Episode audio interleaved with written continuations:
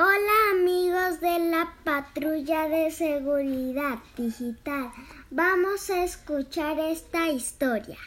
Hola Carito, imagínate que mi mami me contó que cuando niña para hacer amigos salían al parque a jugar con los vecinos y eran grupos con los que se unían y compartían con confianza ya que vivían en el mismo lugar y todos se conocían. Ahora es más fácil hacer amigos. Tú das un clic y ya.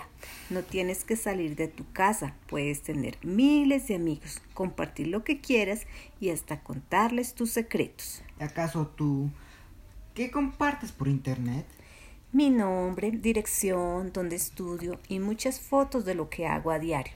A muchos no los conozco en persona, pero me divierto haciendo retos y contándoles mis cosas. ¿No te da miedo que te pase algo? ¿Y acaso qué me puede pasar?